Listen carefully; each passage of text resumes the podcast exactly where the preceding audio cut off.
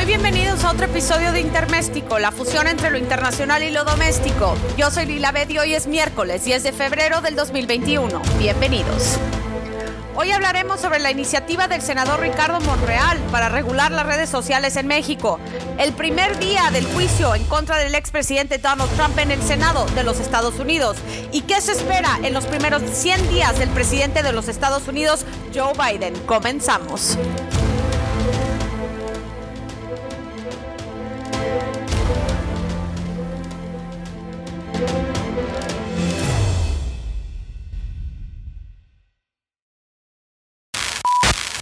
Líder de la bancada de Morena presentó una iniciativa para regular las redes sociales después de que se suspendió de manera permanente la cuenta del expresidente Donald Trump de los Estados Unidos. Esto creó un debate internacional, al igual que en México, sobre cómo deben de regular las redes sociales, si se debe de regular por medio de un órgano autónomo, si deben de tener injerencia en los términos y condiciones que proponen las distintas empresas privadas. Bueno, pues los problemas de la iniciativa presentadas por el senador Ricardo Monreal para regular las redes sociales son los siguientes. Les voy a compartir 10 puntos contundentes. El primero, la reforma propuesta a la Ley Federal de Telecomunicaciones crearía barreras comerciales injustificadas, lo cual se considera como una violación del TEMEC, el cual entró en vigor el primero de julio del año pasado. Son obstáculos que no existen en Estados Unidos o Canadá, generan incertidumbre jurídica y limitan el flujo transfronterizo de datos. Número dos, AMLO dijo que quiere transferir las facultades del IFT a la Secretaría de Comunicación y Transportes, a pesar de que contar con un organismo autónomo fue un compromiso adquirido por México en el Tratado de Libre Comercio. Bajo este esquema, el que el IFT sea la instancia que funja como árbitro entre la empresa y el usuario en el caso de la cancelación de una cuenta es darle la facultad y el poder al gobierno de decidir sobre la manera que operan estas empresas privadas. Aquí entra el debate sobre si queremos que el gobierno realmente también tenga el poder de decisión sobre cómo operan las empresas privadas y si también ellos van a ser los que van a monitorear y marcar los requisitos para cuándo se suspende o se cancela una cuenta. Es decir, es darle mucho poder al poder público. Número 3. La ley violaría la disposición 19.17 del capítulo 19 sobre comercio digital del TEMEC. Ninguna parte adoptará o mantendrá medidas que traten a un proveedor o usuario de un servicio informático interactivo como un proveedor de contenido de información para determinar por daños relacionados con la información almacenada, procesada, transmitida, distribuida o puesta a disposición por el servicio, excepto para la medida en que el proveedor o el usuario, total o parcialmente, ha creado o desarrollado la información. Esto es muy interesante y es muy importante señalar. Esta disposición que les acabo de leer de manera textual del tratado se basa en la sección 230 de la Ley de Decencia de las Comunicaciones de 1996 en Estados Unidos, la cual protege a los proveedores de servicios informáticos a que no sean responsables del contenido que terceros o sus usuarios publiquen en sus distintas plataformas. Es muy importante señalar que esta sección 230 ahora aplica porque se amplió al texto del Tratado de Libre Comercio al capítulo 19, específicamente a la disposición 19.17 que les acabo de mencionar. La sección 230 se conoce como las 26 palabras que crearon en el Internet porque gracias a las protecciones que tienen los proveedores de servicios informáticos, ellos pueden continuar con sus servicios sin tener que estar envueltos en miles de demandas si ellos fueran los responsables del contenido que publicaran sus distintos usuarios. Ahora, el hecho de que están cancelando y están suspendiendo cuentas, eh, nace el debate que si ahora están haciendo una cuestión editorial, es decir, están moderando contenido y si realmente se debe de actualizar esta sección 230 de la Ley de Decencia de Telecomunicaciones en Estados Unidos por el simple hecho de que ahora pues sí están entrando a monitorear, a modificar y a moderar el contenido de los usuarios. Pero número cuatro, Monreal argumenta que de acuerdo con el anexo 19A del TEMEC, esa cláusula, es decir, la 1917, no se aplica a México hasta dentro de dos años y medio. Y tiene razón. En el anexo 19A dice que la disposición 19.17 no entrará en vigor hasta sino tres años después de la entrada en vigor del Tratado de Libre Comercio. Si entró en vigor en julio del 2020, pues no entraría, eh, no aplicaría esta cláusula hasta el julio del 2020. Sin embargo, se otorga ese plazo bajo el entendimiento que se legislará para cumplir con el texto del tratado. Es decir, es un tiempo de ajuste para llevar a cabo la implementación o promover regulaciones compatibles a lo acordado en el tratado, no para legislar de tal manera que se ponga en cuestión si se está cumpliendo o no con las disposiciones acordadas en el tratado. Este tema viene también en el capítulo 28 del TEMEC y este es el punto número 5, sobre buenas prácticas regulatorias. La sección 28.2 dice, textual, la aplicación de buenas prácticas regulatorias deben apoyar el desarrollo de regulaciones compatibles entre las partes y reducir o eliminar requisitos regulatorios innecesariamente duplicados o divergentes. Las buenas prácticas regulatorias también son fundamentales para una cooperación regulatoria eficaz. En pocas palabras, es de muy mala fe que México apruebe una ley que va a estar en violación del tratado en el futuro, es decir, en 2023. Número 6. En cuanto a la jerarquía de leyes, un tratado internacional está por encima de una ley emanada del Congreso mexicano. Los tratados internacionales se encuentran en un segundo plano inmediatamente debajo de la ley fundamental es decir, la Constitución y por encima del derecho federal y local. Así lo dictaminó la Corte Suprema de México. Número siete. Esta iniciativa abre un frente innecesario en la relación bilateral entre México y Estados Unidos, al igual que con sus socios comerciales del TEMEC. Vienen cuestiones difíciles para México en otros rubros, como el cumplimiento de los derechos laborales, los compromisos ambientales, el tema de anticorrupción y compliance, y no es necesario o no es bueno que México entonces abra otro frente con sus socios comerciales. Número 8. La iniciativa tiene un propósito político, ya que los legisladores de Morena entienden el rol determinante de las redes sociales durante ciclos electorales y más en época de pandemia. En México se avecinan las elecciones intermedias en junio y la presidencial en 2024. Número 9. En las elecciones de 2020 en Estados Unidos, 80% de la población tenía una cuenta en redes sociales y 62% obtuvo su información electoral a través de una red social. En México, de los 128 millones de ciudadanos, 89 millones son usuarios activos en redes sociales. Número 10. En la política, los tiempos siempre son importantes. Regular las redes sociales son una espada de doble filo. En estos momentos, utilizan las publicaciones del expresidente Donald Trump en sus redes como evidencia para enjuiciarlo en el Senado de los Estados Unidos. Es sumamente importante también mencionar que en este ciclo electoral en México, es decir, las elecciones en junio, los jóvenes entre 25 y 29 años, es decir, 11 millones 304 mil eh, jóvenes, van a estar determinando en grandes rasgos el resultado de las elecciones debido a que son el grupo más grande de votantes en este momento. El segundo grupo más grande son los adultos mayores de 65 años de edad, con 11 millones 263 mil de ellos como votantes en México en las elecciones del 6 de junio. La votación es decir, en estas próximas comicios en México, van a ser decididas por personas menores de 50 años, destacándose con mujeres menores de 40 años. Es decir, el padrón electoral actual tiene más mujeres con 51.77%, es decir, 47 millones, y hay 48.23% de hombres, es decir, 44 millones. En promedio, en México, los usuarios activos se tardan o se llevan 3 horas 27 minutos al día en diferentes redes sociales. Por eso es tan importante la iniciativa que propone Monreal. Saben lo importante que va a ser contar con poder sobre las redes sociales y cómo se regulan en México. Ahora, AMLO se desmarca de la iniciativa de Monreal, dice que no a regular las redes sociales. El presidente López Obrador se dijo partidario de no regular medios o redes sociales, por lo que no respaldó la iniciativa de, de su líder de la bancada en el Senado, Ricardo Monreal.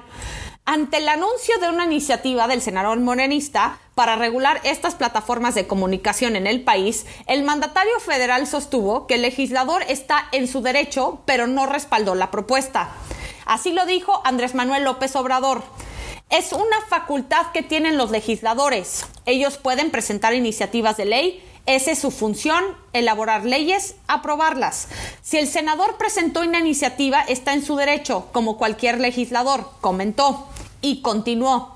Se trata de temas polémicos. Yo soy partidario de que no se regule lo que tiene que ver con los medios de comunicación, que la prensa se regule con la prensa, que no haya ningún mecanismo de censura.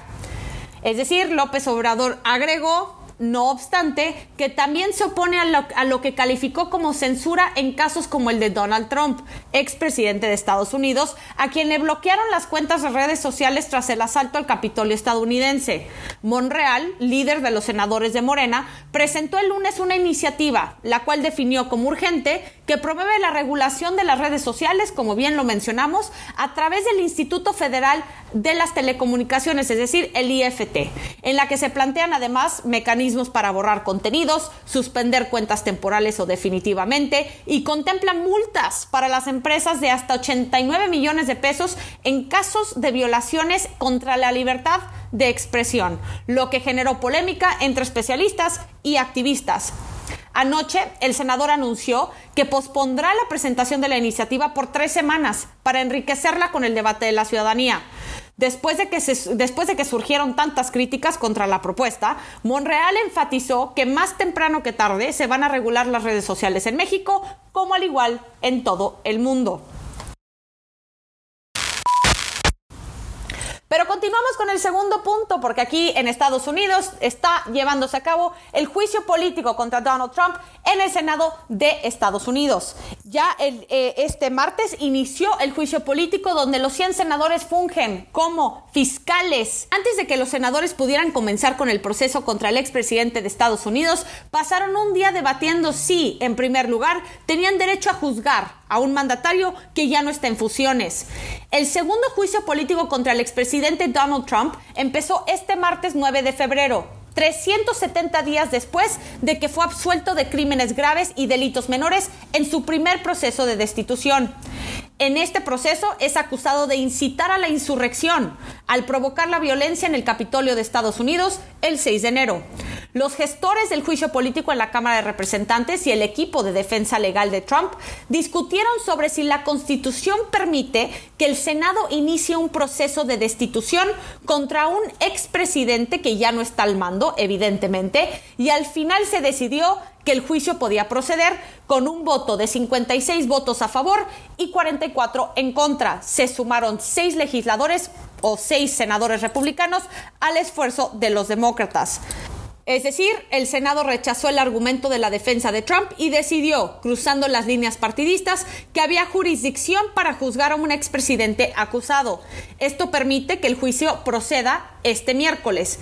Los encargados del juicio político, liderados por el congresista por Maryland, Jamie Raskin, argumentaron que desestimar este juicio político sentaría un precedente para que cualquier mandatario saliente actúe sin consecuencias en las últimas semanas de su gobierno.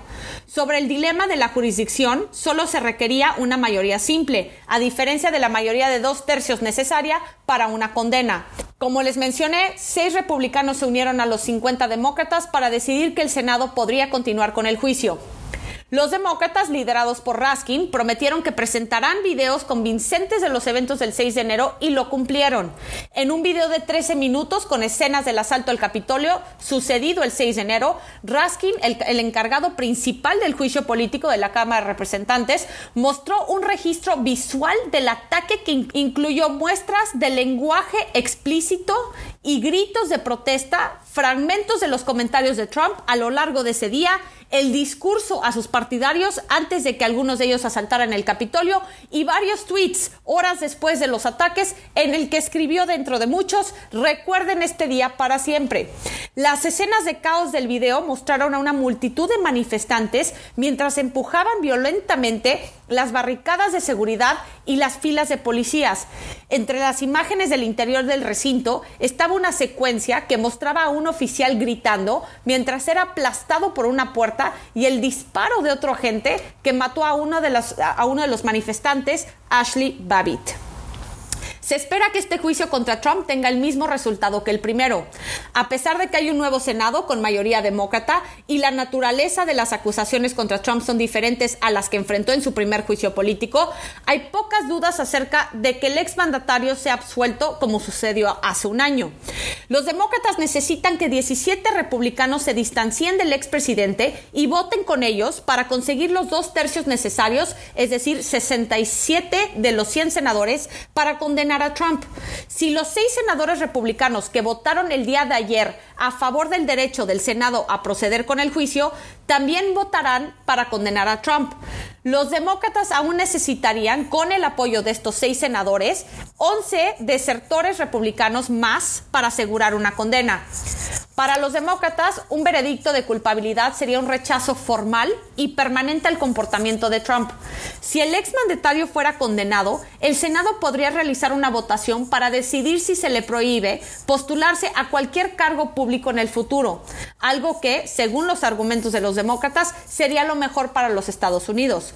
Ahora, una absolución les daría a los republicanos una suspensión de la condena del miembro más popular de su partido, pero solo retrasaría el inevitable, el inevitable ajuste de cuentas que el partido tendrá entre los miembros más moderados y la extrema derecha, que no solo defiende a Trump, sino que también busca castigar a los colegas republicanos que según Trump lo traicionaron al a votar en contra de él en este juicio político. Este es el dilema interno que tienen los republicanos. Por un lado se quieren distanciar de... este es el dilema que tienen los republicanos. Por un lado se quieren distanciar de Trump, pero por otro lado le quieren dar gusto a una base electoral que heredaron del expresidente y que van a requerir de esa base electoral para conseguir los votos en las elecciones intermedias de 2022 y en la presidencial del 2024. El primer abogado que habló en defensa de Trump confundió a los senadores sobre la estrategia de su equipo. Bruce Castor, el primer abogado en exponer los argumentos de la defensa de Trump el 9 de febrero, condujo a los senadores por un camino difícil de generalizaciones sobre el Senado el derecho de Trump a la libertad de expresión y la diferencia entre asesinato y homicidio involuntario en el sistema de justicia penal. Como lo dijo Alan Dershowitz, no tengo idea de lo que está haciendo, quien formó parte del equipo de defensa de Trump durante su primer juicio político el año pasado, en Newsmax, una cadena de televisión conservadora. Tal vez lo aterrice, pero ahora mismo no me parece que sea una defensa eficaz. Mientras Castor hablaba, otros senadores parecían inquietos y comenzaron a murmurar. El abogado del presidente simplemente divagaba una y otra vez, dijo el senador John Cornyn, republicano por Texas, a los periodistas después de que terminaron los procedimientos. Así continuó el senador. He visto muchos abogados y oído muchos argumentos y ese no fue uno de los mejores. Schoen, otro de los abogados de Trump, pareció recuperar la atención en la sala cuando argumentó que la Constitución no permitía el juicio contra un expresidente.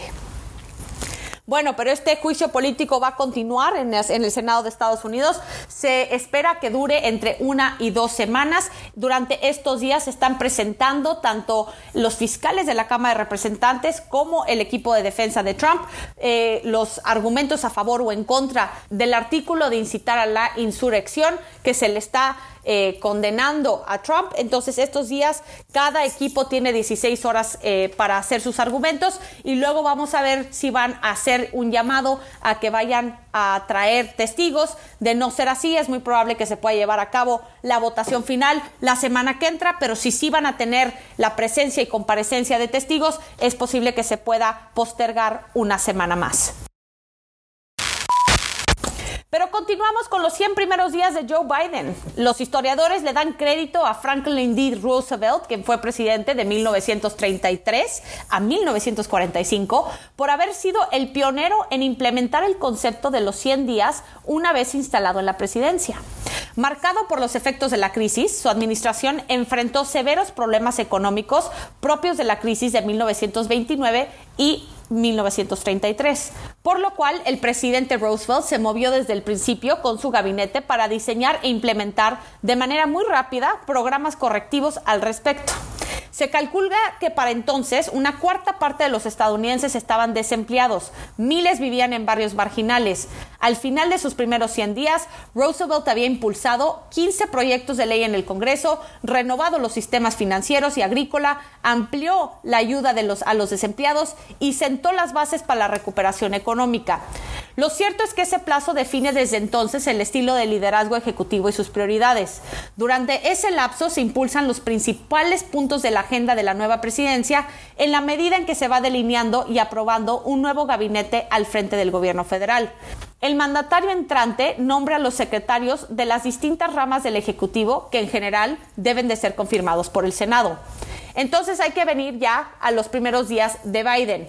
Ese nuevo programa se refleja de entrada en la cantidad de acciones ejecutivas firmadas por el presidente, 17 durante el primer día, apenas abandonando la ceremonia inaugural.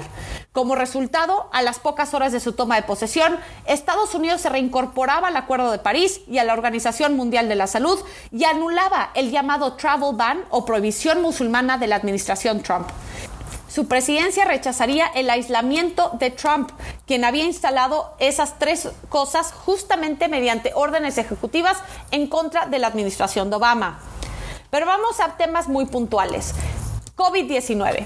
Como se sabe, Biden llega a la Casa Blanca en un momento de crisis sanitaria. Por un lado, tenía que enfrentar y por un lado, debe enfrentar y resolver la pandemia de COVID-19, que ya lleva más de 460 mil muertes en Estados Unidos y desaparecido alrededor de 10 millones y ha desaparecido alrededor de 10 millones de empleos.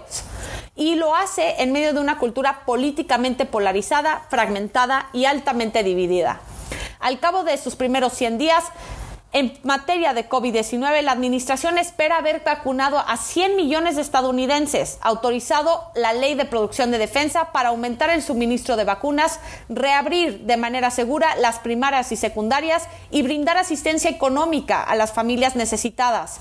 En este último punto, la propuesta extiende el seguro de desempleo hasta el próximo septiembre, aumenta la cantidad asignada de 300 a 400 dólares semanales a los desempleados y envía un cheque de 1.400 dólares en pagos directos a la mayoría de los estadounidenses. También ha postulado aumentar el salario mínimo federal a 15 dólares por hora y asignar más fondos a las clínicas comunitarias. Asimismo, el Ejecutivo ha lanzado una campaña para tratar de despolitizar el uso de mascarillas, recurriendo a líderes empresariales y religiosos como pastores, curas, rabinos e imanes, y ha apelado directamente a los estadounidenses para que acepten utilizarlos durante estos 100 días.